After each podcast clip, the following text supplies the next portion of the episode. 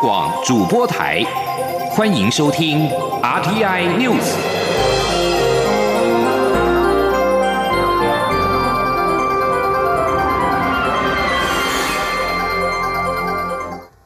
各位好，我是庄世华，欢迎收听这节央广主播台提供给您的 RTI News。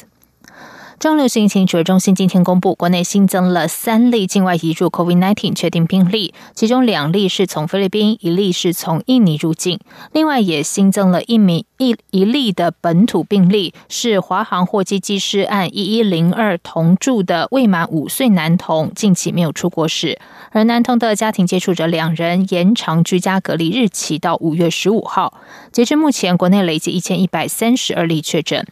另外，指挥中心今天公布了最新的检验结果，诺富特饭店的染疫主管按一一二零确定感染英国变异株，与华航染疫机师相同，研判饭店和机师之间有交互传染的可能，整起疫情发生应该不到二十天。由于诺富特饭店群聚感染使得疫情升温，卫福部长陈时中今天表示，今天会继续裁剪饭店其他房间，下周也会针对所有检疫旅客进行总体检。他也证实，在送诺富特饭店旅客到集中检疫所的司机有发烧症状，已经裁剪。陈世忠并说，基于外籍机组员管理不易，诺富特饭店不再接待外国机组员过夜。记者王威婷报道。台湾疫情升温，桃园诺富特饭店出现群聚感染。卫福部长陈时中一号受访时表示，基于外国机组员管理不易、风险高，诺富特饭店不再接待外国机组员。媒体报道，确诊的诺富特房务主管已经发病，还照样与同仁一起开会。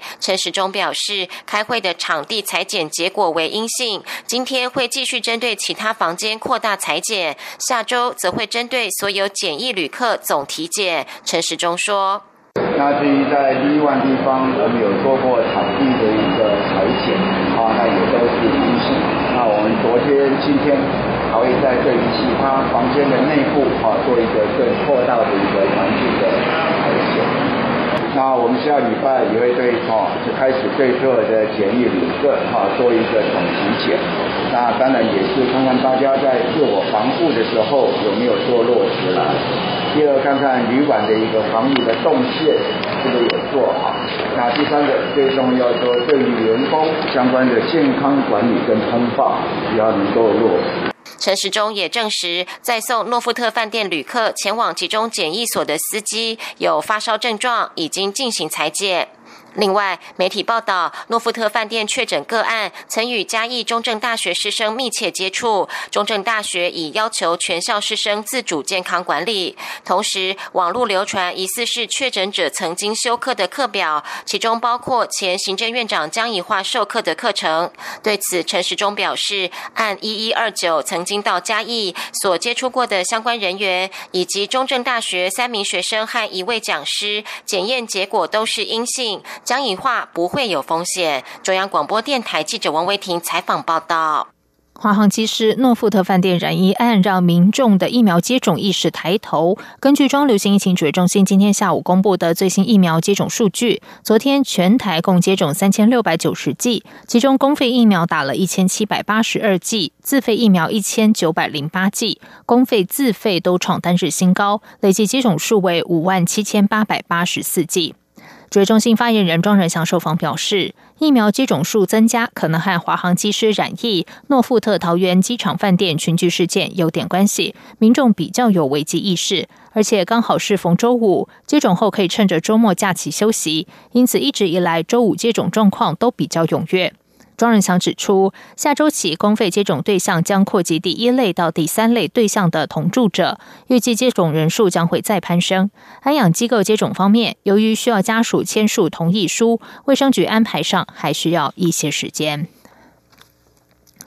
二零二一五一行动联盟今天发起了五一劳工大游行，号召超过三千位劳工参加。参与游行的劳工沿路呼喊口号，诉求薪资要提高，年金要保障。游行队伍到立法院群贤楼前拉起了红布条、排字板，之后再走到行政院前，要求政府提出解决低薪、劳工退休缺乏保障的问题。请听王威婷的报道。二零二一五一行动联盟一号发起五一劳工大游行，游行队伍下午一点半从台北市凯达格兰大道出发，一路高喊“我要加薪，不要过劳，基本工资三万元”等口号。游行总指挥新高市产业总工会理事长何正佳表示，蔡英文总统竞选总统时曾承诺，基本工资新台币三万元，政府不能只是努力兑现，而是一定要做到。他并说，政府也应保障劳工劳保年金请领权益。何正佳说，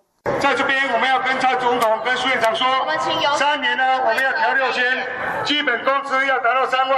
台湾的劳工要的不只是努力兑现，而是一定要做到。大家说对不对？拿保年金，我们不希望减少给付，请政府提高企业税收专款拨补之意，政府要有担当，要负完全责任。包括全国产业总工会、全国金融业工会联合总会、各县市产业总工会、全国教师工会总联合会、社工工会、医疗及护理业各类工会等都共襄盛举。游行队伍中，又以外送员工会最受到瞩目。他们身穿平时外送的装备，高喊“外送员组工会”的口号，希望政府重视外送员的劳动权益。新竹市平台外送从业人员职业工会理事长文万华。受访时表示，目前新竹、台中和屏东已经有在地外送员工会，希望全国各县市都能陆续组成在地职业或产业工会，串联起来照顾外送员权益。文万华说：“屏东这边也已经已经在筹备了，那我们现在是希望全国各地的外送人员都能够自主的组工会，送人员才能去帮自己的外送员发声。对，这是我们所期盼的。我们外送员不能再是一盘散沙。”游行队伍沿着中山南路步行至晋南路立法院群贤楼前，拉起写着“薪资要提高，年金要保障”的两幅巨型红布条，要求政府解决劳工低薪、退休生活没保障的迫切性问题。队伍接着步行至行政院大门前路口，再次集结，高喊口号后解散。中央广播电台记者王维婷采访报道。在外电消息方面，根据印度卫生部今天公布的数据，印度在过去二十四小时内，COVID-19 新增确诊病例首次突破了四十万例，创下最高纪录。这使得印度染疫总数达到了一千九百一十万人。过去二十四小时内新增死亡人数是三千五百二十三人，累计二十一万一千八百五十三人丧命。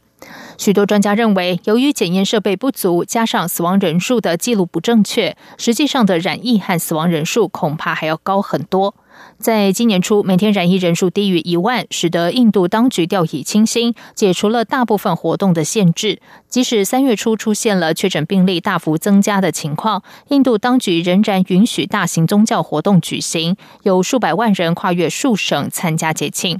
而单单是四月，印度就新增了大约七百万例的确诊。路透社今天报道，为了阻止来自印度的旅客前往澳洲，澳洲卫生部长韩特发出声明表示，从三号开始，在计划返国日的前十四天，曾经待过印度的澳洲居民和公民将会禁止进入澳洲，违反者将面临罚款以及监禁。这是澳洲首次将公民返国定为刑事犯罪。